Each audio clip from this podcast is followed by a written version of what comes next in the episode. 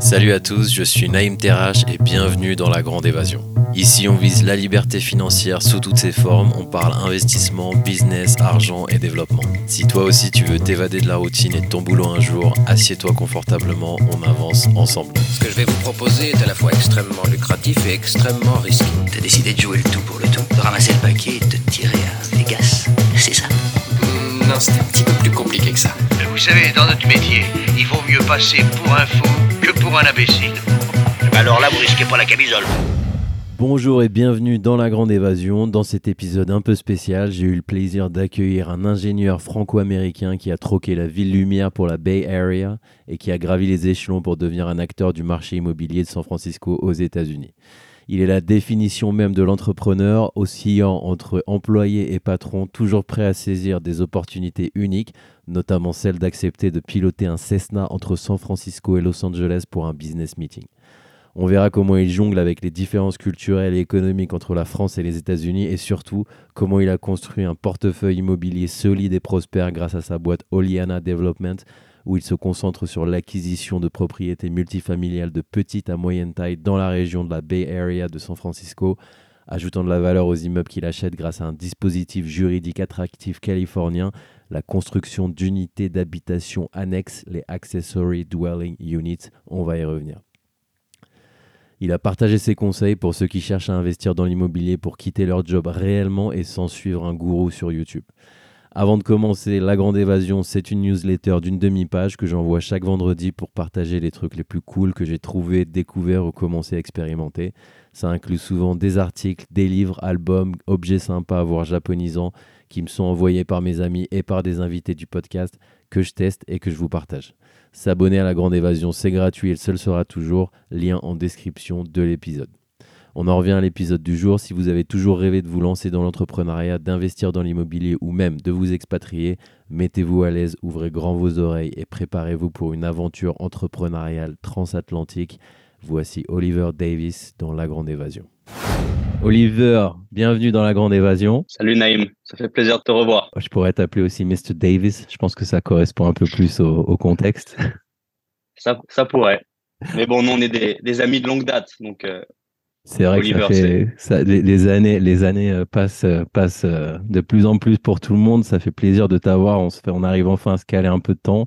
Tu étais une des personnes que je voulais interviewer euh, bah, dès le début, quoi. Les, les, les premiers, les premières personnes euh, auxquelles j'ai pensé parce que bah, tu personnifiais un peu le contexte euh, de la grande évasion, de l'idée que j'en ai. Et, voilà, bon, pour, pour poser les bases, tu es développeur immobilier. C'est comme ça qu'on peut traduire dans ton grand pays real estate developer. Tu es ingénieur bâtiment de formation, tu es dans le domaine de la construction et de l'immobilier depuis bientôt 15 ans. Je pense qu'on peut commencer par euh, une anecdote que tu m'as racontée un jour, toi, à Los Angeles, qui m'a beaucoup marqué. Je sais pas si tu t'en rappelles. Tu m'avais raconté ce qui t'avait poussé à quitter la France. Tu étais au boulot à Paris et je crois que tu venais d'être validé ou quelque chose comme ça. Et là, tu as regardé par la fenêtre le paysage et tu t'es dit, ben non. Euh, Qu'est-ce qui s'est passé dans ta tête à ce moment-là? Écoute, c'est drôle, je me souviens très bien de cette anecdote et euh, elle, est, elle est toujours ancrée en moi. Euh, ça fait huit ans que j'ai quitté la France. Et en fait, c'était un été. euh, en France, tout le monde s'était barré, euh, vacances, juilletistes, haussiens, tous, tous barrés, tu sais. Ouais. Et, euh, et j'étais là, donc mon bureau était euh, devant la, la ligne euh, 6 euh, à Paris, tu sais, et je regardais euh, le, le métro passer, j'étais tout seul, vraiment quasiment, il y avait, il y avait personne. Et, euh, et juste, euh, juste peu de temps avant ça, mon, mon boss m'avait dit, euh, Oliver, on est désolé, mais on va pas pouvoir vous donner une augmentation cette année. Euh, par contre, j'ai une bonne nouvelle. euh, il y a quand même une petite partie d'augmentation qu'on pourra vous donner. Ce sera euh, 0,01% de votre salaire. Voilà, Waouh. c'est une bonne nouvelle.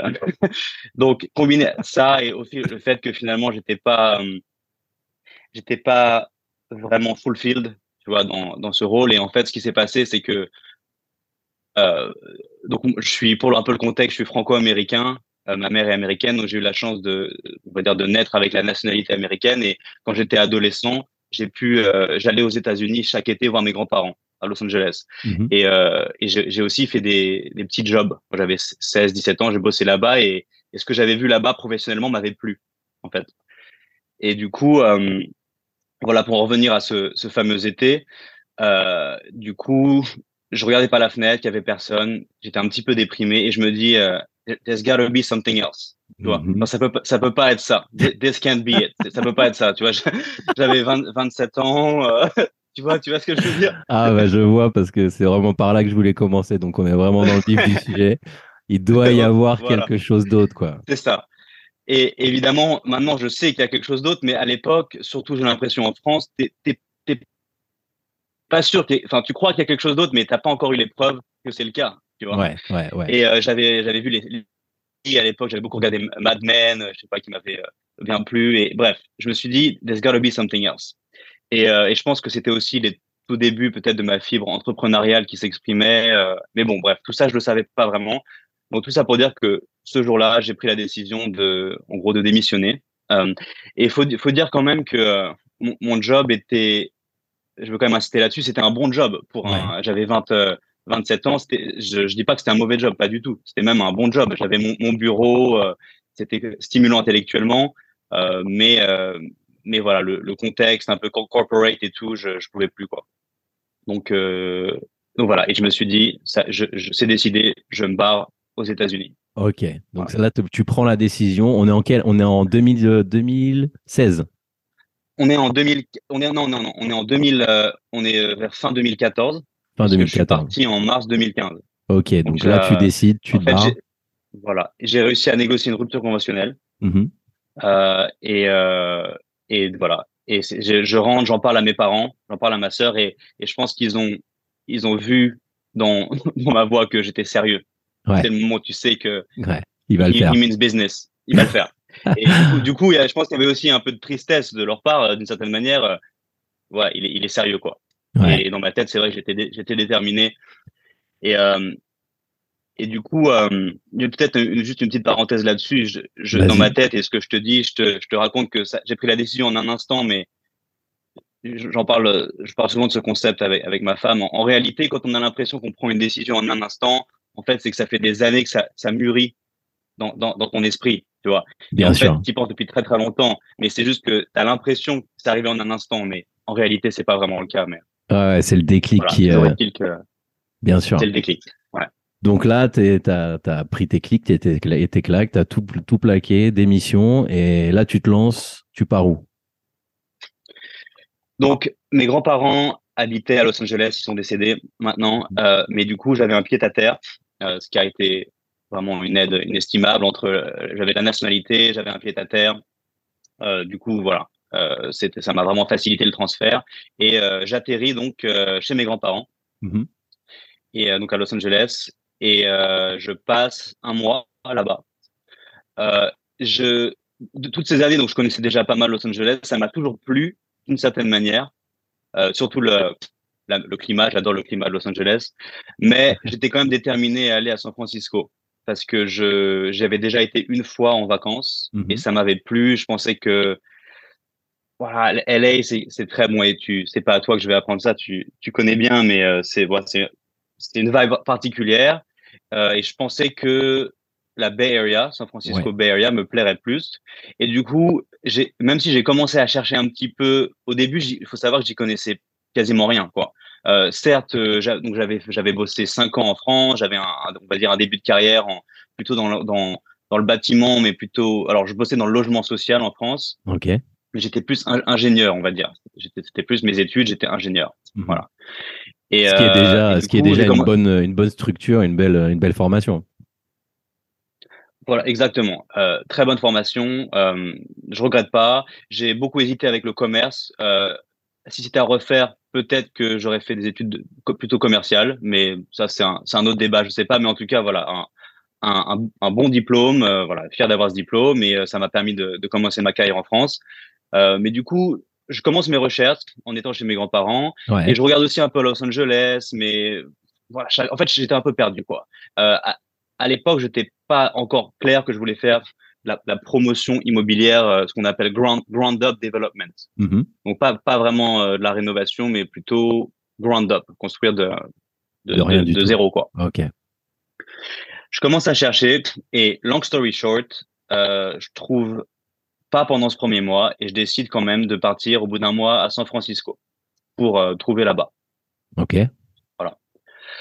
Euh, je connaissais une seule personne à San Francisco, c'est une, une amie, euh, mon amie Cindy qui habitait là-bas et qui accepte de m'héberger sur son couch. Euh, voilà, pendant quelques semaines, super sympa. Sans elle, ça aurait vraiment été ouais, plus dur. Ça aurait vraiment été difficile de faire cette transition. merci Cindy. et du coup, elle, je, je, je, je, monte, euh, je conduis, euh, je pars, je dis à mes grands-parents, voilà, je, je pars à San Francisco. Et donc, j'arrive là-bas et je reste chez Cindy. Et euh, à ce moment-là, tout, tout a, a, changé et s'est accéléré parce qu'elle m'a présenté à tous ses amis, son groupe d'amis français. Cindy, c'est une amie française. Mm-hmm. elle me présente à ses amis. rapidement, je rencontre ma femme, Tatiana. Euh, dans un dans un bar, une soirée avec d'autres d'autres français, expats français. Commence à voilà rencontrer des amis, connaître un peu la ville et long story short, je décroche mon premier job chez un petit promoteur immobilier de San Francisco. Et euh, c'est là que je commence ma carrière à travailler aux États-Unis dans la promotion immobilière. Ok, donc là, tu es ingénieur, tu fais de la, fab... concrètement, tu fabriques, tu structures les bâtiments. Et là, tu passes à la, promotion immobilière. Est-ce que est-ce que t'es genre t'es un peu dans le grand bain? Qu'est-ce qui se passe dans ta tête? Parce que c'est pas pas simple. T'as une formation, mais c'est pas simple. Donc qu'est-ce que tu fais concrètement et est-ce que tu y arrives? Naïm, j'ai dû appliquer les, les préceptes de fake it till you make it. le euh, classique. C'est pour ça que j'aime bien t'appeler Mr. Davis quand même. Ça, ça changera jamais. Donc... J'ai dû un petit peu la mentalité américaine, c'est vraiment euh, fake it till you make it. C'est peut-être un peu péjoratif qu'il y a le mot fake, mais en vrai, ce que ça veut surtout dire, c'est d'essayer d'avoir confiance en toi et d'appliquer le, concept que oui, oui, tu sais pas tout faire, euh, mais tu peux apprendre. Voilà. L'attitude, euh, ouais. L'attitude, le, le, mindset, et je pense qu'on va en, on va en parler, mais voilà, avoir confiance en soi, peut-être aussi accepter une offre plus basse au début, avec la mentalité de écoute, je sais que je sais qu'il faut que je fasse des concessions au début. Euh, il faut que je puisse, euh, comme on dit ici, get my foot in the door. Je dois pouvoir au moins avoir une, une porte d'entrée.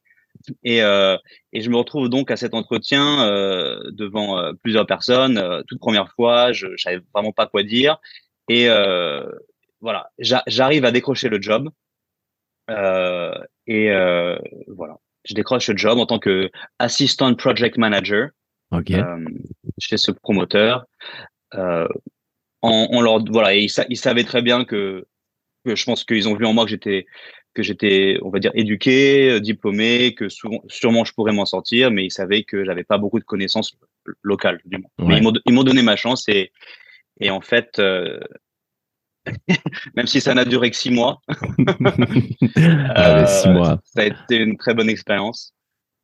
Euh, voilà. Alors, six euh, mois, t'enchaînes. Six plus tard, six, mois, plus tard j'apprends ma, j'apprends ma première expérience américaine. Ouais. Puisque. Euh, La boîte, le carton. puisque, voilà, je vois que je t'ai tout raconté. Puisque six mois plus tard, après avoir appris déjà énormément de choses, notamment d'un point de vue analyse financière qui me manquait beaucoup, je suis convoqué dans le bureau de mon chef pour une scène bien américaine où il me dit euh, Oliver, euh, merci beaucoup pour tes services, euh, rien de personnel, tu as fait du très bon boulot, mais voilà, on, on, diminue les effectifs de la boîte. Donc voilà, tu es, licencié, on te donne deux semaines de severance pay. merci beaucoup, au revoir. Donc là, je, je retourne dépité dans mon bureau avec les, mes collègues. Incroyable. deux autres, c'était deux autres avaient aussi eu le, étaient passés dans le bureau du, du, du, chef. Et là, il y a cette scène légendaire qui, me fait toujours beaucoup rire, euh, comme dans un film, tu vois, Office ou quoi, où il y a un de mes collègues trop gentil qui arrive et il me dit Tu veux que, tu veux que je t'aide à préparer une boîte en carton pour mettre tes affaires? Waouh On est loin, loin, loin de la France, là. Très, très loin.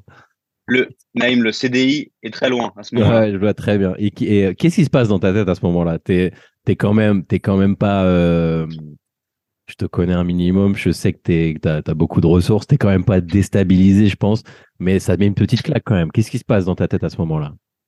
Ça, a mis une grosse claque. Euh, on est allé dans un, dans un bar avec euh, un autre collègue qui se faisait licencier. Euh, on, a, on s'est bourré la gueule et puis on. j'étais, j'étais vraiment mal parce que c'était, euh, notamment parce que c'était la première fois et je m'attendais pas à ça. Ouais. maintenant, euh, pour la petite histoire, tu, je, je, je raconterai que ça m'est arrivé une autre fois par la suite et donc maintenant j'ai, j'ai, j'ai appris à gérer ça et c'est vraiment normal en fait. En fait, ce qui se passe, c'est tout simplement qu'aux États-Unis et là dans dans les news, il y a, y a, eu que ça ces derniers temps avec les grands layoffs des tech companies, mais en fait, c'est comme ça que ça marche ici. ils embauchent à fond quand l'économie va bien et dès qu'il y a un petit problème, ils, ils, ils lay off, euh, ouais. ils licencient en masse. Et, en fait, c'est juste comme ça, mais faut, quand on n'a pas l'habitude et, et j'avais toujours eu des, des CDI jusqu'à présent. Et du coup, euh, tu vois, je, non, donc euh, en fait, ça m'a mis un vrai choc et, et à l'époque, j'avais pas encore acquis vraiment le, la mentalité et le mindset que, que je pense que j'ai un peu plus maintenant. Donc ça a été dur. Et est-ce que, est-ce que ça, tu sors de ça du coup euh, un peu euh, à la Nassim Taleb en mode euh, antifragile, genre c'est vraiment le contraire de, tu, tu, tu, au lieu de te casser, ça te renforce ce genre de truc directement, non? Ça m'a renforcé, je dirais pas directement, mais je vais te dire ce qui m'a renforcé en fait, c'est que ce que j'ai vraiment appris, ça fait huit ans que je suis aux États-Unis, c'est en fait, il y a un concept qui s'applique au business, mais aussi à la vie, que je commence à, à comprendre de plus en plus. C'est le fameux um, Is this a good thing or a bad thing? Ouais. Quelque chose qui a l'air négatif, en fait, en fait, tu, tu, tu sais pas quoi. Il euh, y, a, y, a, y, a, cette fameuse euh, un peu histoire euh, assez ouais. connue où tu as la personne qui rate son avion, qui est dégoûtée, et puis après l'avion s'écrase, tu vois. Donc ça, c'est évidemment un cas extrême, mais j'ai j'ai vraiment appris ça à plusieurs reprises, et je dirais que ça m'arrive de plus en plus en ce moment dans ma vie, où quelque chose qui a l'air négatif de prime abord, en fait, s'avère être une bonne chose. Et ça, ouais. ça demande vraiment un peu de réflexion de comprendre ça. Euh, et c'est un peu ce qui s'est passé puisque très rapidement, je suis contacté par un recruteur et, euh, et en gros, qui me propose un, un job, euh, un peu le job de mes rêves à l'époque. Et je sais pas moi, ouais, deux, un mois et demi, deux mois plus tard, je, je commence, je suis embauché en tant que chef de projet chez un très gros promoteur immobilier à San Francisco, à, et je me lance à travailler sur des, des projets de beaucoup bien plus grande envergure et beaucoup plus prestigieux. Ok. Et, et euh, à ce moment-là, tu restes, tu restes combien de temps dans cette dans cette boîte? Et où est-ce qu'on en est à partir de ta boîte à toi, la création de Oliana Development, dont tu vas nous parler en parallèle? Eh ben, écoute, je bosse pour cette boîte pendant deux ans j'apprends énormément. Donc là, euh, un petit peu fort de cette première expérience. Deuxième expérience, beaucoup plus grande boîte. Commence à comprendre un peu comment ça marche aux États-Unis. J'ai beaucoup apprécié mes collègues dans cette, cette boîte-là. Il y avait une, très bonne cohésion de, de, groupe. On, rigole bien, on, bosse dur. J'apprends énormément. Je, ouais, faisais qu'apprendre. Euh, mais au bout de, au bout de deux ans, au bout de deux ans, je commence à rencontrer euh, un, un, un, un, mec euh, qui s'appelle Chris, qui, est un de mes, qui a été un de mes mentors et qui commence un peu à révolutionner la, la façon dont je commence à, à, penser au real estate, à l'immobilier et tout ça. Et je pense que en, pendant ces deux années, donc dans, dans, cette boîte dont je te parle, je commence en parallèle à, à assister, à atteindre des meet-up, les meet-up groups. Donc c'est des groupes en fait où Meetup c'est un site où euh, tu vois, n'importe qui peut, peut, créer un meet-up sur n'importe quel sujet. Ça peut être, euh, je suis fan de poterie, je veux rencontrer des fans de poterie ou de musique ou ce que tu veux. Mm-hmm. Et ça s'applique aussi au monde du business. Et, et, et donc, en l'occurrence, à, à l'immobilier. Et donc, je, je lis, euh, je, je, découvre ce, ce, site web euh, mythique euh, en termes d'immobilier qui s'appelle Bigger Pockets, mmh. qui est un peu le, le Graal pour euh, n'importe quel investisseur immobilier, où c'est un forum où les gens euh, partagent leurs expériences et tout. Donc, je découvre ce forum, je commence à assister à ces, ces réunions informelles où, où il y a des présentateurs, je rencontre des gens, je fais du networking. Donc, je me lance aussi dans le networking. Je rencontre Chris Porto, mon, un, un, de mes premiers mentors, euh, qui, euh, qui, qui, commençait à lancer son propre training euh, auquel j'assiste. Euh, et voilà, donc je commence un peu à comprendre des choses et, et je réalise vraiment le potentiel euh, assez impressionnant de qu'offre euh, donc ce pays en termes d'investissement immobilier, de avec un focus, tout du moins à l'époque, vraiment sur la, la, construction, la promotion, parce que c'était un peu mon, mon, mon domaine. Donc ce qui se passe, c'est que tout ça, ça cristallise le fait que je décide de lancer ma, ma boîte. Mmh. À la fin de ces deux ans, je crée Oliana Development, et je, je prends la décision euh, quand même audacieuse de, de quitter mon job. donc je, je, je, quitte mon job et, et, je me lance avec Oliana. Et en, en, résumé, Oliana commence très fort puisque rapidement, je, Chris me dit, Oliver, euh, j'avais commencé à, aller à plein de tous les projets de Chris. Je le, comme on dit, je le shadow, à shadow him, comme une ombre. J'étais toujours derrière lui. Je lui dis, Chris, je veux venir avec toi. tu vas sur tes projets, je viens t'aider gratos. Euh, je veux, être avec toi. Et euh, vu qu'on était aussi potes et qu'il avait besoin d'aide, il me dit OK. Donc je commence à le shadow et euh, je, commence à comprendre comment comment il fait. Extrêmement impressionné par le mec était tout le temps busy, il allait sur les sur les sites, réunion après réunion, ça n'arrêtait pas. les investisseurs, les trucs. Enfin vraiment, j'apprends un peu les les comment on les, les ficelles du métier en, le en le suivant de près. Et franchement, un mois après être à mon compte, il me dit Oliver, il y a un il y a un immeuble de, de 20 logements downtown Auckland. Donc le downtown, c'est une très bonne location, enfin tout du moins les business districts. Immeuble de 20 logements downtown Auckland. Euh, je l'ai, I got it under contract. Donc euh, la façon dont ça marche aux États-Unis, c'est tu obtiens le contrat pour un immeuble et après il faut euh, et après en gros tu as un mois pour faire les inspections. Tu t'assures que, que c'est bon pour pouvoir avoir les fonds, avoir ton, ton prêt bancaire et, et on va dire entre un et trois mois tu tu finalises la transaction, tu vois. Mais le, ce qui est extrêmement important, c'est d'avoir ce contrat signé avec le vendeur ou l'agent immobilier. Après, tu, tu, contrôles le deal. Donc, le, la notion de control de deal est très importante parce que pour, pour faire de l'argent en immobilier, tu n'as pas forcément besoin d'acheter l'immeuble. Enfin, ça, ça, évidemment, c'est la, la, la, voie la plus traditionnelle, mais tu, tant que tu contrôles le deal, tu peux te faire de l'argent et notamment, tu peux euh, comment, comment c'est quoi le mot euh, assign. Tu peux assigner à quelqu'un le contrat. Ok, d'accord. Assigner. Donc, donc Chris me dit voilà, j'ai cette, j'ai, I have this deal under contract. Euh, il l'avait à voilà 3 millions 6. Il me dit je te propose un plan, j'ai besoin de ton aide et je te donne 25% du deal. Et il me dit ce qu'on va faire, on va essayer de négocier le prix énormément. En fait, si tu, si pendant la période d'inspection tu trouves des choses qui font que ça va te coûter beaucoup plus. Tu as le droit de, on va dire, de négocier le prix, même si tu as déjà le contrat. faut faire attention parce que pour les relations dans le business, tu fais ça seulement si vraiment il y a une bonne raison. Si tu, si tu réduis le prix juste comme ça à la fin, ça va, tu vas être blacklisté du, du business, tu vois. Mais s'il y a vraiment une bonne raison, euh, c'est fair, quoi. Donc il me dit voilà, je crois qu'il y a pas mal de problèmes euh, structurels ou pardon structuraux. Euh, on va on va négocier le prix et on va soit essayer d'acheter l'immeuble en levant des fonds, soit simplement on va assigner le contrat pour une plus-value. Ok, donc là, tu es en train de parler d'un immeuble de 3,6 millions de dollars, euh, de 20 habitations, c'est ça? Et euh, donc là, tu es dans le concret, tu es dans le dur. Qu'est-ce que tu te dis à ce moment-là? Bah, Je me dis, c'est trop beau pour être vrai, euh, c'est incroyable, ça y est, c'est parti. Voilà, je, je, jeune naïf que j'étais. Mais je me dis ça en tout cas, c'est all-in. c'est all-in. Alors raconte pourquoi, euh, pourquoi naïf? Attends, j'y viendrai un peu plus tard. Ok, vas-y. Mais toujours est-il que je me lance corps et âme à aider Chris dans ce deal. Et euh, on arrive à négocier énormément le prix. On arrive à négocier le prix en dessous de 3 millions. Donc évidemment, en négociant le prix, ça crée une, très grande valeur. Euh, j'obtiens des, des, des, de plusieurs entreprises de travaux. Donc euh, vraiment, je bosse beaucoup. J'obtiens et c'était pour ça qu'il avait accepté de m'offrir une partie du deal, si tu veux. Donc euh, j'obtiens des prix des contracteurs. On dit voilà une rénovation des fondations pour euh, par rapport au tremblement de terre, ça va coûter tant, la structure, la rénovation des appartements qui sont qui sont libres, etc., etc.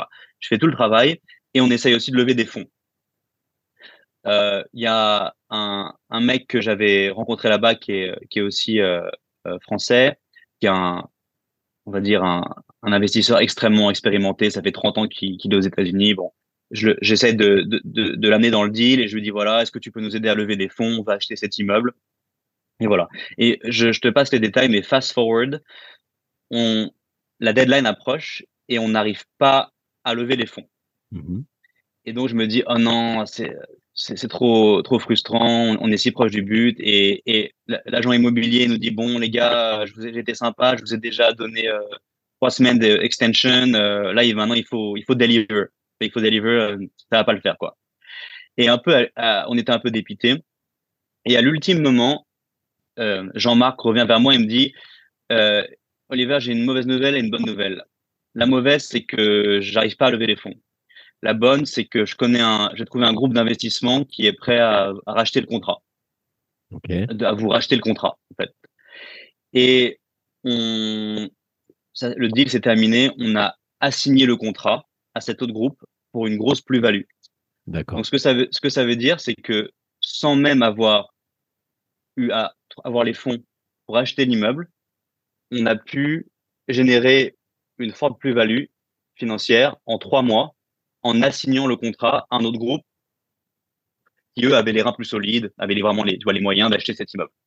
Et donc, euh, si tu veux, ça a été euh, absolument euh, incroyable pour moi sur le moment parce qu'en en trois mois, euh, j'avais réussi à avoir mon, mon premier gros chèque avec des partenaires et, et je me dis waouh c'est pas possible quoi sans avoir mis un centime de ma poche Incroyable. too good to be true Naïm J'ai l'impression, j'ai l'impression, je sais pas si, si, je pense que oui, mais je pense que tu, tu penses pareil. J'avais l'impression quand j'étais là-bas qu'il se passait toujours quelque chose, que ce soit positif ou négatif. J'avais l'impression d'être dans un espèce de, de, une mitraillette d'événements, euh, perpétuellement quelque chose. Et du coup, les, les journées euh, bah, passaient, passaient beaucoup plus vite dans le sens où le temps était euh, divisé. Je sais pas si, si tu as cette, cette perception ou si tu l'as eu au début, mais euh, une cascade d'événements positifs ou négatifs toute la journée, des, des comme tu dis là, des, des, des choses qui t'arrivent comme ça. euh, Est-ce que tu, tu ressens la même chose un peu? Ouais c'est un fast paced environment tout va très vite tout va très vite tu sais parfois mot, j'emploie ouais. des mots j'emploie J'adore. des mots américains et c'est pas juste pour euh, pour faire genre c'est parce que parfois j'oublie vraiment les, les mots en français mais, euh, mais c'est soft en plus, fast pace, ouais, c'est vraiment ça. fast pay. Ça va très vite.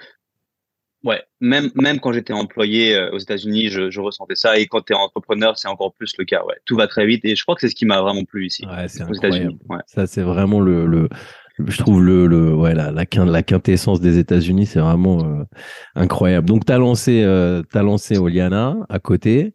Tu arrives à, arriver euh, à, à, re- à revendre, réassigner ce contrat. Donc, une histoire complètement farfelue pour un Français, je pense.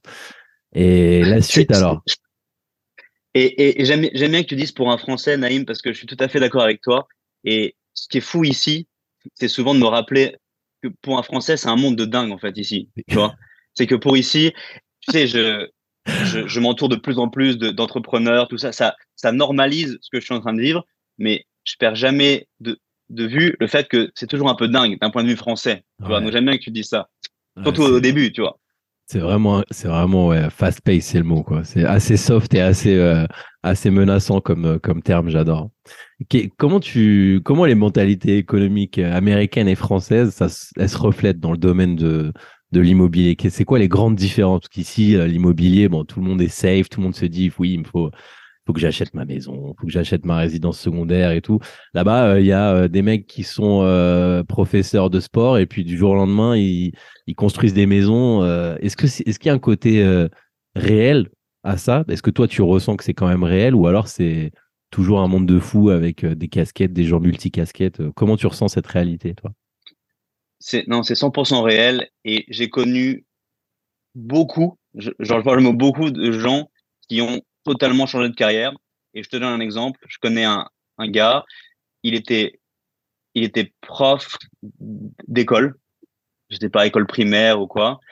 Il a eu un, je crois, un accident de voiture qui l'a bouleversé.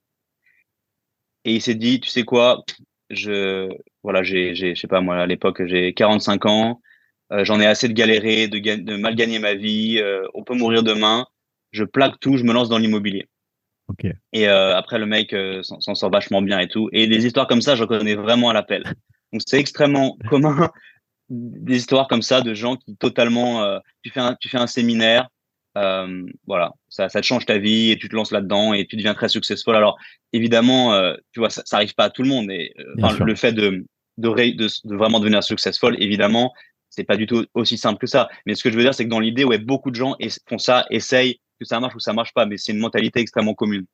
Il y a, aussi le fait que le- indéniablement les États-Unis, ça reste quand même un pays extrêmement euh, consommateurs qui, qui, consomment, les gens, le public consomme, les gens s'endettent, les gens bougent, les gens quand ils arrivent, euh, juste euh, regarder quelqu'un qui commande au restaurant avec des amis. Nous, quand on va boire un café, on va juste boire un café. Il y aura peut-être des cacahuètes sur la table. Les Américains, ils sont tout de suite euh, en train de, ouais, de commander des, euh, des, des clubs sandwich euh, et des et des sliders quoi. Je pense que c'est aussi dû à ça. Ouais. Tout- toute la société est- vraiment basée sur la consommation, tout le système de, de cartes de crédit. ouais, c'est le, c'est le capitaliste extrême.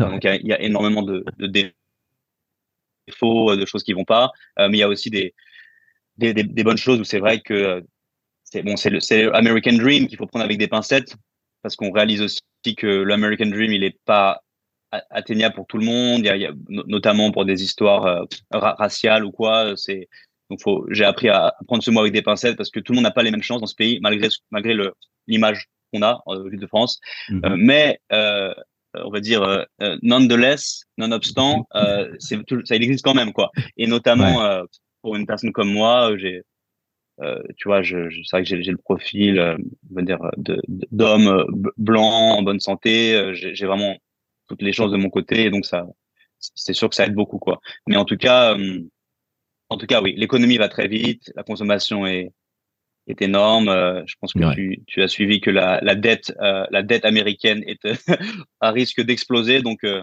Ouais. donc oui. Tout le monde a l'air OK au congrès, donc je pense que la planche à billets va encore tourner un petit peu. Le dollar a encore des baies, de beaux Ouais. jours devant lui, je pense. De- voilà. Donc, time to invest in real estate parce que il vaut mieux se méfier des, des currencies et avoir des investir dans la pierre pour cette raison justement. Justement, alors je sais que tu m'as dit avant qu'on commence à enregistrer, tu m'as dit que tu devrais sûrement y aller parce que bah, ça s'arrête jamais. Il est 9h du matin chez toi et tu as des rendez-vous qui s'enchaînent. Donc euh, juste euh, pour clôturer ça, j'aimerais euh, me focus sur euh, ton objectif que tu m'as écrit et qui m'a vraiment euh, sauté aux yeux.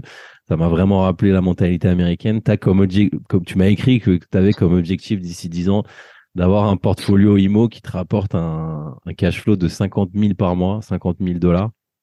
Comment tu, fais concrètement pour te fixer des objectifs aussi hauts, parce que c'est quand même haut, même si en 10 ans, il y a, beaucoup de temps, et surtout comment tu arrives à les actionner dans le quotidien pour y arriver? Euh, et ben écoute, euh, je pense que tu vois, j'ai voilà, j'ai beaucoup j'ai beaucoup appris. J'ai dû euh, un, des piliers pour moi, c'est vraiment le le lifestyle design. J'aime bien ce concept de, de lifestyle design et je veux vraiment, sur- surtout maintenant que j'ai moi, j'ai j'ai une famille, j'ai enfin j'ai deux enfants, je veux vraiment, euh, je veux je veux être heureux au quotidien de ce que je fais et avoir euh, tu vois les moyens de pouvoir faire faire ce que je veux quand je veux, de de pas avoir à demander à un chef quand je veux partir en vacances, euh, voilà. Donc moi le, le lifestyle design est très important et et si tu veux j'ai de plus en plus je rencontre des, des gens qui sont déjà très successful et ça ça me donne des idées, ça ça me tire vers le haut. En ce moment je, je fais partie d'un je suis un un coaching programme euh, qui vraiment me m'apprend à investir dans multi-family real estate et j'aimerais bien qu'on qu'on qu'on parle un peu de ça. Euh, mais euh, voilà, c'est simplement, j'ai aussi appris qu'il fallait fixer des objectifs hauts euh, pour pouvoir après y arriver, et c'est d'avoir un, un, un roadmap pour pouvoir y arriver. Euh, Et tu y arrives euh, bah on, on, on, on va voir. Petit, pour l'instant, petit à petit, quoi. Petit, petit à petit, ouais. Donc, si tu veux, en, pour te dire un petit peu ce que ce que je fais maintenant. Donc, j'ai parlé un peu des, des débuts. Par la suite, j'ai eu plusieurs boulots. En gros, je, te, je, te, je te parlais de, de l'expérience américaine parce que un, un moment, j'ai une super opportunité. Faut, faut que j'en parle parce que ça ça, ça va te faire rire. Je pense que tu, tu connais déjà l'histoire, mais à un moment, j'ai une offre pour bosser chez un petit promoteur immobilier euh, parce que l'expérience entrepreneuriale euh, ce qu'il faut comprendre, et c'est ça qui est, qui est peut-être intéressant, c'est que après ce fameux premier deal de 20 logements, il s'est jamais rien passé après, pendant, okay. pendant deux ans. Et c'est wow. ça qu'il faut bien retenir. C'est que deux mois plus tard, je, je, dis à mon pote Chris, mon Chris, euh, c'est cool, well done man, allez, next, c'est quoi le prochain deal là? Parce que ouais. lui, à l'époque, je le considérais un peu comme un, comme un, génie, si tu veux, un petit génie. Euh, et je lui dis, bon mec, euh, c'est quoi, le, il est où le prochain deal là? Je compte sur toi. Euh, à l'époque, j'avais pas vraiment, on va dire, suffisamment confiance en moi pour vraiment être celui qui trouve des super deals. Donc, je, je, je me sentais bien positionné pour aider quelqu'un comme Chris, tu vois, et, et, avoir un peu comme on, ce qu'on dit ici, c'est having sweat equity. Ouais. ouais. Equity, c'est une partie du deal et peut-être t'as pas forcément l'argent ou, euh, ou beaucoup de connaissances, mais tu peux, tu peux aider. Donc, tu, euh, dans un deal, tu peux apporter sweat equity. Donc, tu es, Mhm. celui qui, qui fait les, La les, sueur, quoi. les, les démarches, quoi. Voilà. Ouais, ouais, tu bouges. Euh, le, le day to day. Mhm. Et, euh, et je lui dis, Chris, il est où le prochain deal? Et Chris euh, me dit, ouais, non, j'ai rien, j'ai rien. Et, et en gros, par la suite, j'ai fait un peu de consulting. Donc, j'ai aidé plusieurs promoteurs, un peu comme Chris, à- en tant que, que chef de projet, consultant, donc pas employé. Je- J'ai aidé Chris sur plusieurs de ses projets. J'ai j'ai aidé plusieurs autres euh, promoteurs. Euh, J'étais payé à l'heure. C'était Mhm. pas mal. Et puis, en, en gros, mes, mes, mes rêves de, de réaliser ce, ce, ce, ce coup fumant, je- si, si j'ose dire, C'est ça Euh, qui, c'est ça qui nous fait vibrer ça, tout ça. bah, c'est ça. Et, et, et tu vois, et t'imagines que voilà, trois semaines après avoir quitté mon job, euh, il y a ça qui se passe. C'était trop pour être vrai. Mais Naïm, l'histoire, c'est que ça ne s'est jamais reproduit. Et au bout d'un an et demi, euh, mes finances commencent à, à vraiment euh, diminuer. Alors heureusement, euh, ma femme travaillait, avait un, un bon job, mais quand même c'était stressant. Et surtout, euh, on commence à avoir la discussion. Voilà, avec ma femme, on, on va, on va avoir un enfant. What's the game? What's the game plan? Eh oui, bien sûr. c'est quoi le, c'est quoi le plan, tu vois?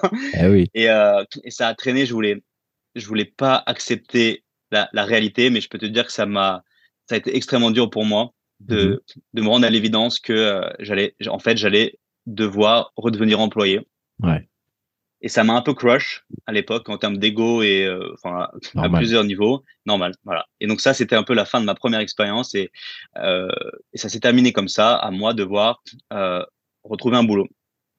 Et donc, à ce moment-là, j'obtiens une offre euh, chez un petit promoteur qui que je suivais, qui m'avait toujours intéressé, mais ou plutôt et aussi une offre d'une de la plus de la fastest growing euh, cannabis company. Ah oui, voilà. On Voilà. y vient. On, on y vient. Tu, tu savais bien qu'il fallait y venir. Ouais, je me demandais quand est-ce que ça allait tomber. Bah, c'est là, c'est là, c'est là que ça tombe. Un, un pote de pote était le VP of Real Estate euh, dans une boîte qui s'appelle Flocana Mhm. et qui était une startup qui, qui venait de lever 100 millions, 130 millions de dollars de VC capital et qui était en train d'exploser en termes de euh, d'embauche. Ils embauchaient euh, 10 personnes par jour. euh. Et moi, j'avais jamais travaillé dans une startup. Et en, en, en gros, euh, en gros, Flocana, ils, ils, par- ils font des partenariats avec des producteurs donc euh, de, de cannabis. Donc Mhm. évidemment, on parle du contexte américain. euh, Bon, c'est sûr que ça fait sourire en France, mais donc ici, voilà, le cannabis, euh, ça fait plusieurs années que c'est légal. Mhm. Ça fait une décennie, une décennie que c'était légal d'un point de vue médical. Euh, ça fait, je sais plus, trois, quatre ans que c'est légal d'un point de vue re- recreational, donc Mhm. pour l'amusement, on va dire. Mais évidemment, le, le contexte n'est pas aussi simple que ça parce que seulement certains États, dont la Californie et, et beaucoup d'autres maintenant, euh, ont légalisé le, la marijuana. Mais c'est pas le cas au niveau fédéral. Donc ça crée beaucoup de problèmes et c'est pour ça notamment que c'est une industrie euh, beaucoup en cash. Il n'y a que du cash parce qu'il n'y a pas, il y a pas vraiment de système bancaire ou c'est très compliqué. Et euh, je vais pas rentrer là-dedans, je m'y connais pas trop d'ailleurs, mais euh, toujours est-il que cette entreprise cherchait un, un en gros un, un chef de projet pour euh, euh, faire l'acquisition euh, et la rénovation d'entrepôts de stockage de cannabis. Voilà. D'accord.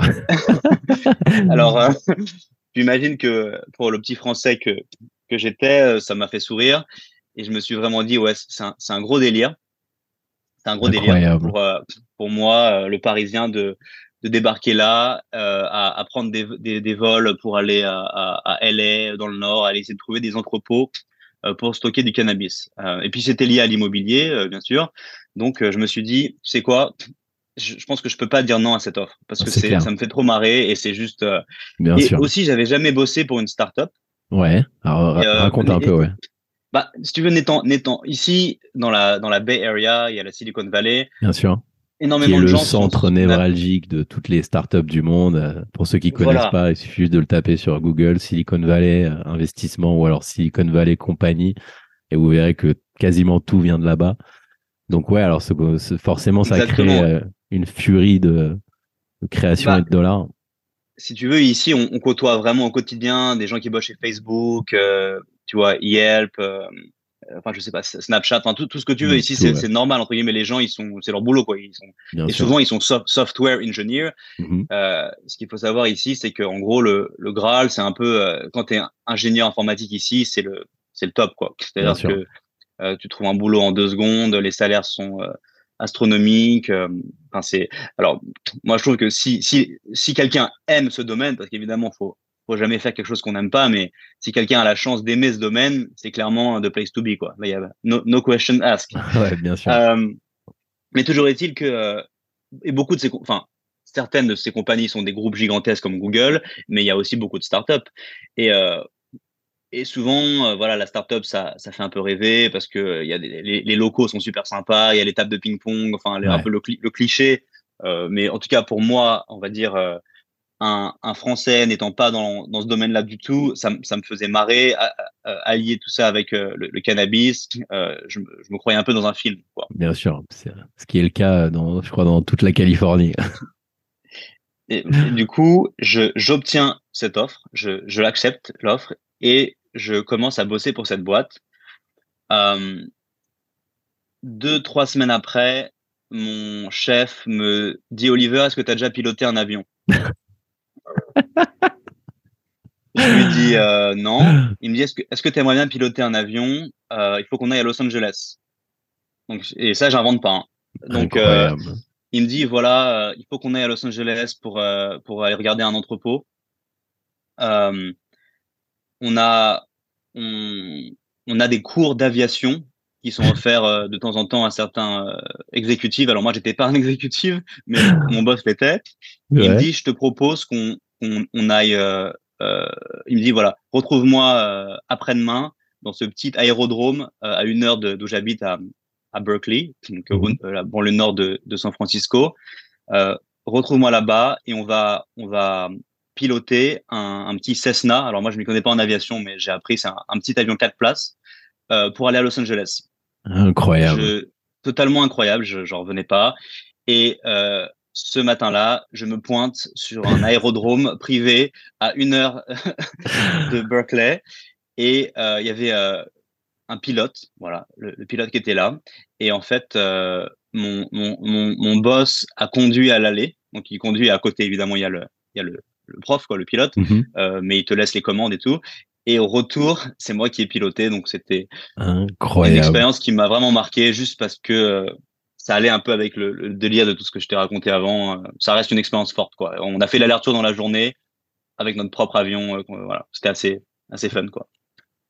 Anecdote de, de malade. Euh, J'ai l'impression que ça n'arrive que là-bas, ce genre d'ambiance couleur chaude qui sort directement de, des films des années 90. On a un peu grandi avec ça, je pense. C'est ça aussi qui nous fait vibrer, je pense. Je pense. C'est aussi ça qu'on recherche quand on va là-bas. Mais quand tu es euh, juste en vacances, ça, ça fait que partie d'un folklore que tu imagines. Mais quand, es, quand tu réalises que même en, dans le day-to-day, -day, chaque jour, il y a ça, c'est vraiment incroyable. Alors évidemment, je te là, je te souligne les, les, les parties les plus euh, marquantes. C'est, Bien sûr. Je te dis pas que le quotidien ici, c'est ça, loin de là, mais je te, voilà, je te, je, je me bah, remémore les, les boss, forts, quoi. Ton boss qui te, qui te propose de faire un aller-retour pour Los Angeles avec euh, toi qui pilote, c'est quand même incroyable. Ouais, ouais j'ai, photo à l'appui pour. Ah, j'imagine bien, qui, ouais. Qui, ne me croient pas.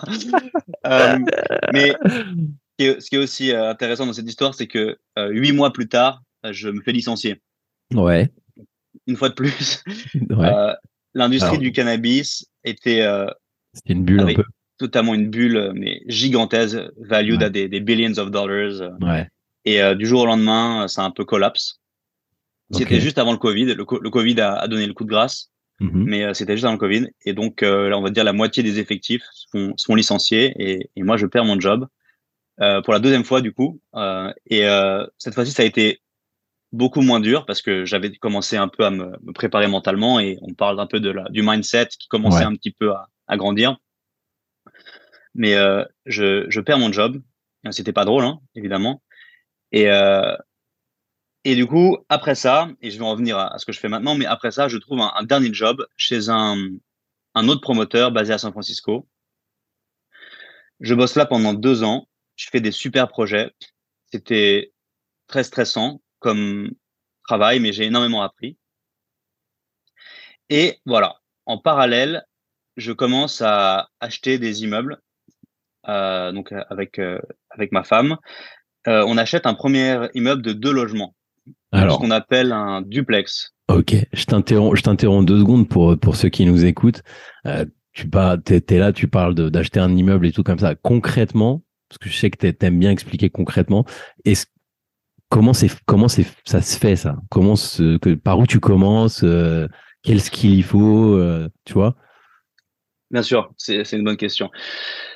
Donc, euh, je dirais aux, aux États-Unis, bon bah un peu comme en France, mais euh, bon voilà, c'est différent. Mais pour, pour acheter un immeuble, donc il, on- y a il y a un- il y a plusieurs sites internet qu'on utilise.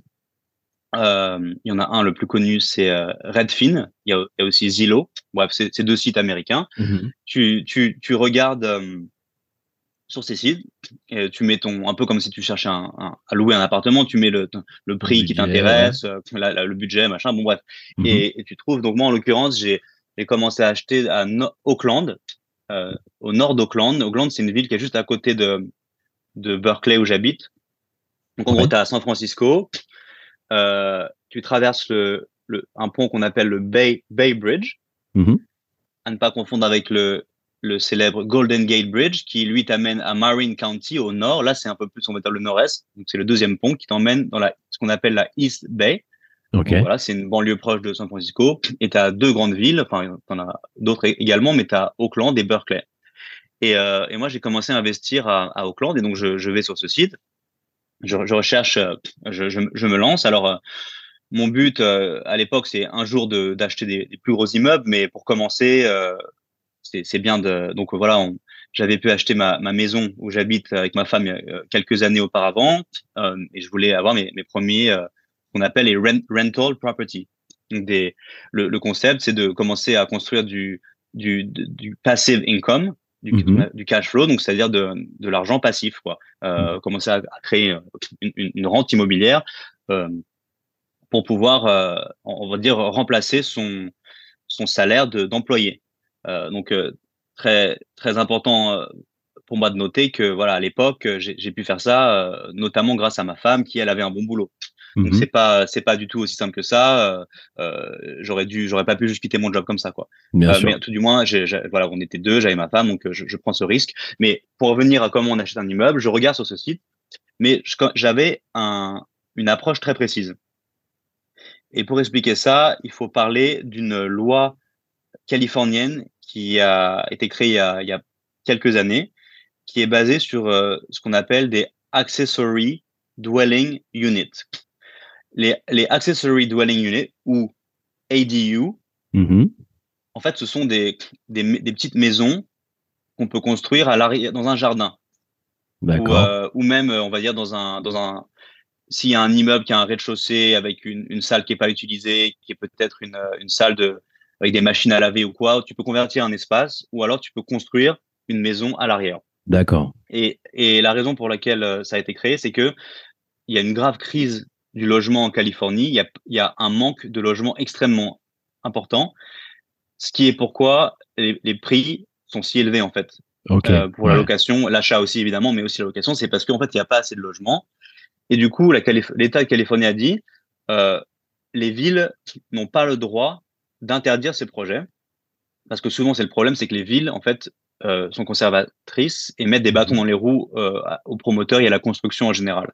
Du coup, l'État de Californie prend le contrôle et dit, les villes n'ont pas leur mot à dire. Euh, N'importe quelle personne, que ce soit un, un promoteur ou, ou une personne qui a une maison, a le droit de construire sur son terrain une maison, ou même plusieurs dans certains cas, des, des maisons supplémentaires pour augmenter la quantité de logements. D'accord. Et, et du coup, euh, c'est d'ailleurs ce que j'avais, ce que j'ai fait dans la maison où j'habite, ici à Berkeley. J'ai converti il y a quelques années notre garage en studio de façon légale. Donc maintenant, j'ai plus de garage, mais j'ai un vrai studio que qu'on a loué pendant quelques temps. Donc ça, c'était un peu la ma première approche avec ça. Mais les réglementations ont évolué et maintenant elles permettent à des investisseurs sur des immeubles de plusieurs logements, donc par exemple un, un, un immeuble de deux logements, trois logements, quatre logements ou plus, de construire plusieurs maisons à l'arrière. À l'arrière. Et je raconte tout ça parce que quand j'ai commencé à chercher, c'était énorme. important pour moi qu'il y ait un grand terrain pour que je puisse par la suite construire une maison en plus.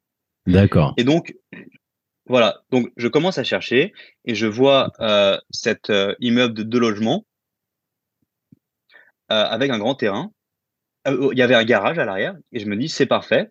Je vais pouvoir démolir le garage et construire une maison en plus et ça fera trois logements. Et donc, je soumets une offre. Je passe par un agent immobilier Mhm. euh, pour répondre à ta question concrètement. Ouais. Je passe par l'agent immobilier, je, je fais une offre et euh, notre offre a été acceptée. Donc, euh, euh, tu, il faut avoir un, un apport et un prêt bancaire. Voilà. Donc, j'obtiens un prêt ban- bancaire, on avait l'apport et notre offre est acceptée. Et euh, 30 à 45 jours plus tard, on, on devient propriétaire. Ok. Voilà. Donc, donc je, euh, voilà, on devient propriétaire de ce, ce duplex. Euh, un appartement était loué, l'autre était libre, donc on a trouvé un locataire très rapidement. Donc je stabilise, étape 1, je stabilise la propriété dans le sens je, je les loue. Voilà. Maintenant, euh, il commence à y avoir du revenu. Et tout de suite, je me lance dans un, un procédé administratif et avec un architecte pour designer euh, cette maison à l'arrière. Et euh, c'est un process, euh, j'obtiens des, des, je fais un appel d'offres avec des entreprises de travaux. Et euh, à peu près euh, six mois plus tard, j'ai mes permis j'obtiens mon permis de construire pour construire cette maison. D'accord. Et aujourd'hui, c'est une grande journée parce que euh, quasiment un an après cette date-là, la maison est maintenant construite. C'est magnifique. J'ai décidé de la louer en location meublée, donc euh, j'ai acheté des meubles, j'ai mis de, tu vois, des, des tableaux, enfin un, un peu Mm. comme un Airbnb, si tu veux. ouais, ouais, ouais. Et aujourd'hui, c'est euh, l'inspection finale. L'inspecteur de la ville va venir et j'espère qu'il va, il va euh, sign Valider. off, quoi, qu'il va valider.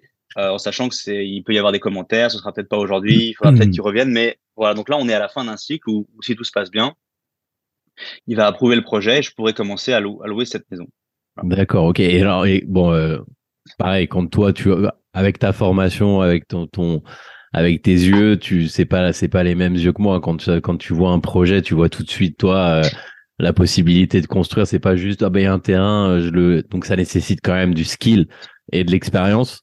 Mais, par contre, le côté, euh, construire un, un portfolio avec le temps, euh, suivre des étapes, etc. Euh, là, tu as fait le plus dur. Là, grâce à ça, les, les, si tu fais des bonnes opérations comme ça, bah, le temps, euh, il joue avec toi. quoi. Ça veut dire que tu vas pouvoir lever des fonds beaucoup plus. euh. D'ailleurs, tu, tu proposes ça, l'investissement, à des, à, à des gens, à des investisseurs? Alors, je, je, je commence et euh, je, vais, je vais y venir. Je vais te raconter comment maintenant je commence justement à, me, à structurer ma compagnie pour commencer à lever des fonds. Mais avant que j'y vienne, je vais juste te raconter comment j'arrive à ce sûr. Point-là. Ok, go. Parce que du coup, le, donc le, le, fond, le fondamental de pourquoi investir dans l'immobilier? Euh, C'est vrai aux États-Unis, c'est vrai partout, mais en tout cas, c'est euh, ce qu'on appelle ici un hedge against inflation. Ça veut dire que, comme on le sait en ce moment, il y a une inflation énorme qui a atteint euh, quasiment 10% aux États-Unis l'année dernière. Mais quand on achète un bien immobilier, le prêt n'augmente pas. Donc, c'est-à-dire que, alors après, il y a des histoires de taux variables, etc. Ouais, Je ça, on est où ça Là-dedans maintenant. Bah, les taux ont pl- plus de doublé en quelques mois, ce qui crée des troubles gigantesques chez certains opérateurs et investisseurs d'immeubles qui ont eu des prêts en 2020 et 2021 à taux variable. Donc là, il va y avoir beaucoup de, de for- foreclosures, c'est Mhm. les, euh, comment on dit en français, les hypothèques, quoi, des gens qui vont perdre Ouais, qui vont, leur leur les, immeuble, banques, les banques qui vont les banques récupérer. qui vont les- ressaisir ouais, des comme, saisies. comme, comme en 2008, parce que beaucoup d'opérateurs, soit imprudents, soit inexpérimentés, soit les deux, ont pris des prêts à taux variable il y a pas si longtemps et et, et, et alors des charges, il faut bien reconnaître que c'est, je crois que c'est relativement, enfin la- l'amplitude à laquelle les, taux ont augmenté rapidement est quand même relativement rare. Mais du coup, euh, imagine tu as un, un immeuble, tu as un, un prêt mensuel, le montant de ce prêt a doublé ou triplé en l'espace de six mois. Ouais, c'est vraiment du 2008, quoi. Imagine si ton loyer ou ton ta maison ça triple en, en six mois.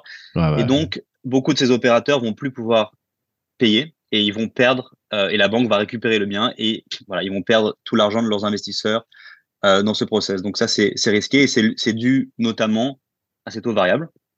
Et euh, voilà, je ne vais pas rentrer là-dedans, mais ça ne veut pas dire que les taux variables sont forcément une mauvaise chose, mais dans, dans ce contexte-là, c'est le cas. Euh, mais toujours est-il que c'est en fait, les, avec l'inflation, le dollar ou, une, une, monnaie vaut de, vaut de, moins en moins avec le temps qui passe. Mhm. Il suffit de regarder les courbes de l'évolution, par exemple, du dollar sur Internet, où un dollar en 1950 euh, valait, euh, je sais pas moi, 100 fois plus que bref que maintenant. Mhm. Et alors que ton prêt, il augmente pas, mais les loyers augmentent. Donc en tant qu'investisseur, tu as un bien où chaque année tu vas augmenter les loyers, ton revenu va augmenter, mais ton prêt va jamais augmenter. Ouais. Enfin ça c'est le concept de base. Et du coup, en, avec cet investissement, tu te protèges contre l'inflation. Voilà. Donc ça c'est une des raisons pour laquelle ça a du sens d'investir. Euh, il y, a, y, a, y a des avant ce pays, le, le tax code des États-Unis est basé pour favoriser les investisseurs. Bien sûr. Et, la, et la raison, c'est que en fait, l'État seul n'est pas capable de construire assez de, logements pour tout le monde. Et donc, ils, doivent donner des raisons pour les, les des, des, personnes privées, des investisseurs, de construire des logements. Des gens comme moi, en fait. Mhm. Et du coup, pour ça, le tax code euh, favorise grandement les investissements immobiliers. Euh, et donc, c'est quelque chose qui est tout à fait légal, mais en investissant, il y a des avantages massifs en termes d'impôts. Donc, pour payer vraiment, pour largement diminuer les impôts que tu payes en investissant. Donc, c'est un peu, euh, c'est un peu tout bénef. Et sans parler du fait que euh, un, y a un immeuble acheté aujourd'hui pourra valoir euh, deux fois, deux fois le prix d'achat dans, dans 10 ans. Ouais, donc non seulement tu te hedges contre l'inflation en, en, en, en, percevant les loyers, mais de l'autre côté, ton bien, il prend de la valeur avec le temps. Donc, tu es, sur les deux côtés. quoi. Et en plus, tu as moins d'impôts.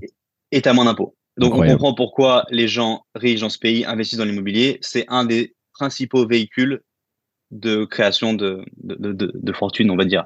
Mhm. Et, et un des aspects, donc il y a la création de, qu'on appelle de wealth ici, de, de fortune euh, sur le long terme. Mais pour une personne comme moi, et je pense pour beaucoup de, de gens et peut-être qui écoutent ce podcast, euh, la question principale, c'est comment je peux quitter mon job et comment je peux euh, avoir assez de, de, d'investissement passif pour pouvoir en vivre. Et donc, une, une composante très importante, c'est ce qu'on appelle le cash flow. C'est une fois que je, je, je, je, paye toutes les charges de cet immeuble, combien il me reste en cash pur, pur et dur, si je veux dire. Et, et, une fois que tu as tout, tout payé, ben on comprend bien que c'est l'argent qui te reste sur le compte à la fin du mois. Et si tu peux faire grandir cette somme, tu deviens indépendant financièrement. Et c'est un peu le, le, le, le Graal et le, le rêve de, de, beaucoup de gens, et c'est le mien. Pour revenir sûr.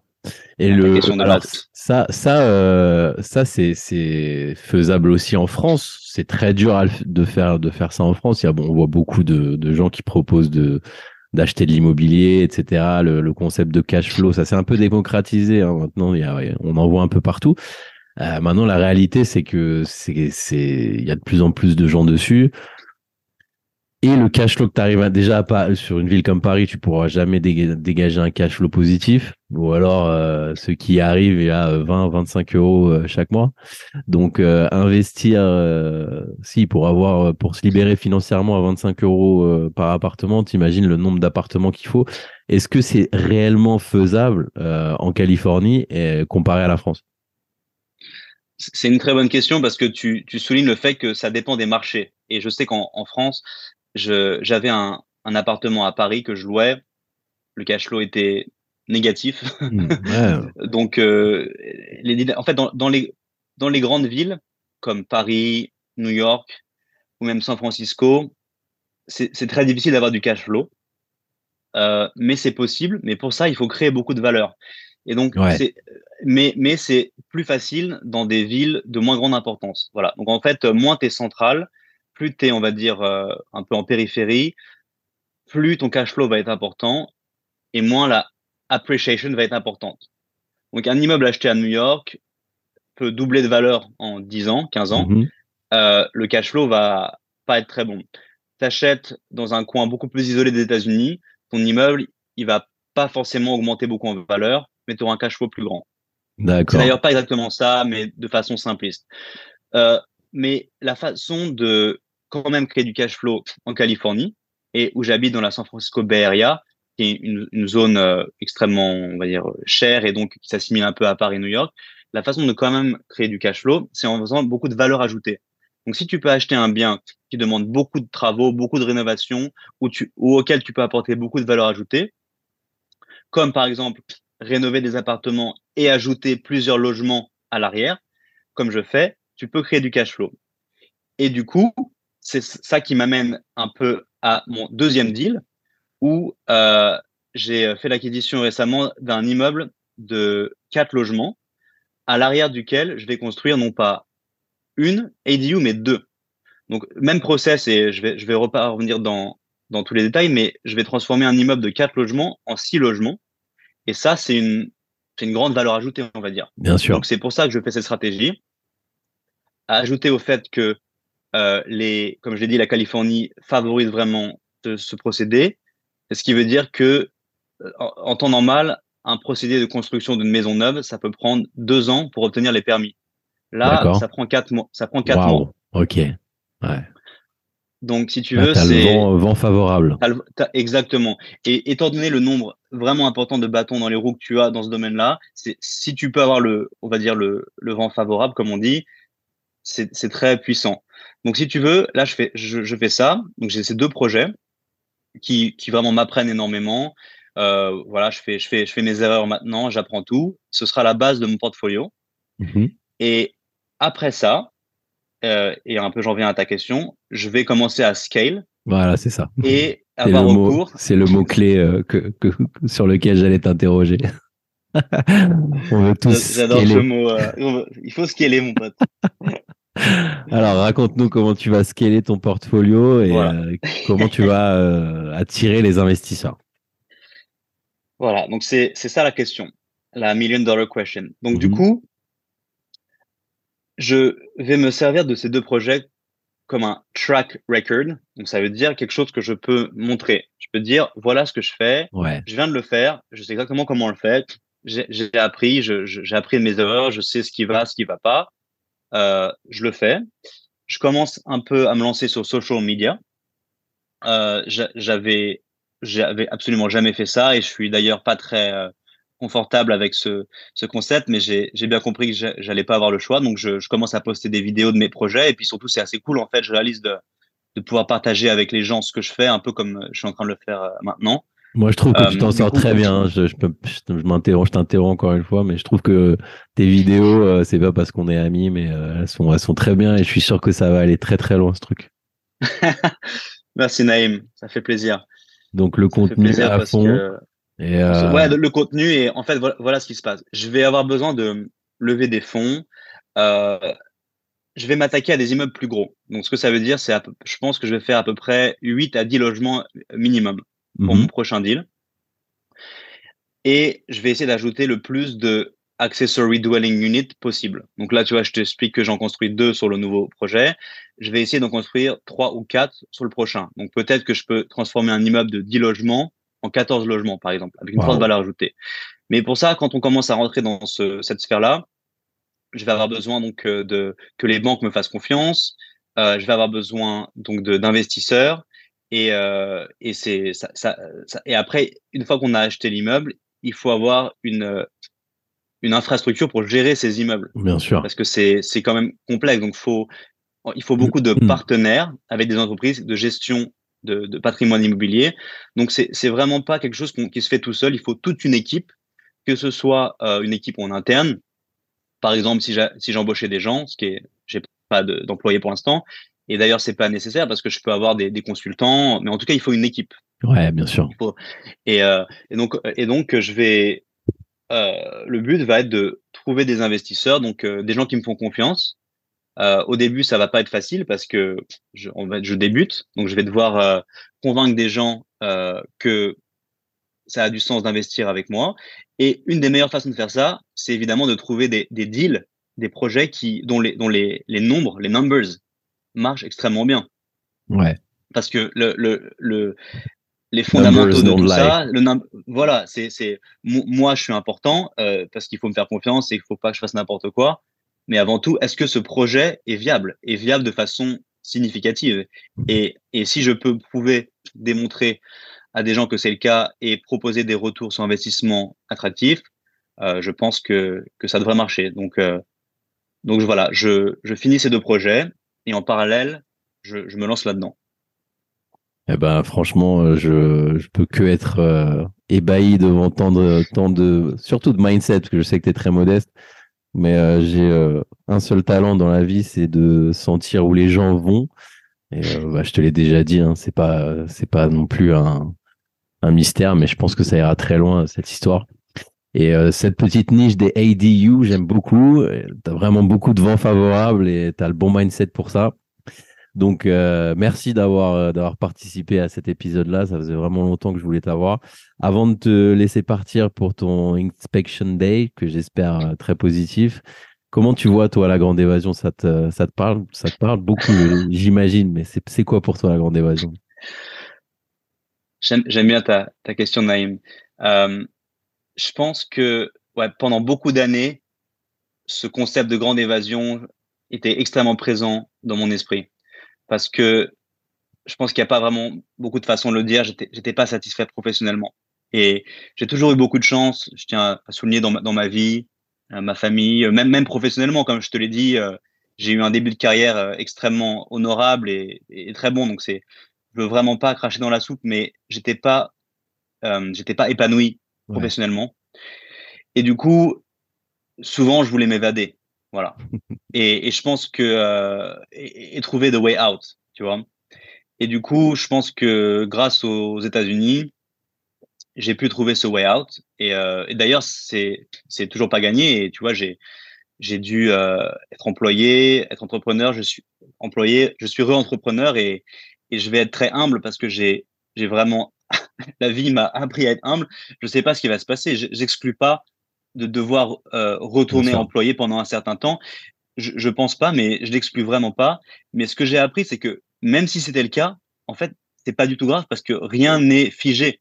si je dois euh, être employé pendant encore un an et demi, ça, ça va absolument rien changer à l'échelle de ma vie. Donc maintenant, je, comprends ça de plus en plus. Rien n'est figé.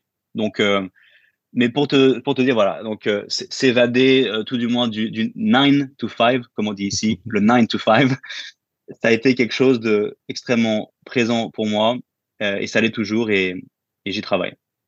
Bah, on, te souhaite, on te souhaite beaucoup de succès. Je pense qu'il y aura d'autres épisodes où je, où, où, je réclamerai un petit peu de ton temps pour, pour éclater les fuseaux horaires et, et entendre, entendre encore tes belles paroles. Ça fait toujours plaisir et ça, et ça, ça booste les gens à avancer. Donc, merci beaucoup. Et bah, j'espère te, te revoir bientôt. Et merci encore d'avoir accepté euh, mon invitation. Tu es toujours le bienvenu. Et on se reverra, je pense, euh, soit ici, soit là-bas, comme on dit. Écoute, Naïm, merci encore. C'est, je tiens à souligner que c'est mon tout premier podcast euh, appearance. Donc, je suis vraiment honoré que tu m'aies que tu m'aies invité. Donc, Un grand euh, plaisir. Merci à, merci à toi et je serai à, à Paris euh, fin août, début septembre. Donc, euh, absolument qu'on se capte à ce moment. Très, très possible qu'on se synchronise. Allez, merci beaucoup et passe une très bonne journée avec ton inspection positive. Merci Naïm. Si vous pensez que l'épisode peut intéresser quelqu'un, foncez, lui envoyer le lien. Si vous avez des questions, n'hésitez pas à m'envoyer un message, je laisserai un lien en description. Et d'ici là, restez connectés. Je suis Naïm Terrache et le but, c'est la grande évasion.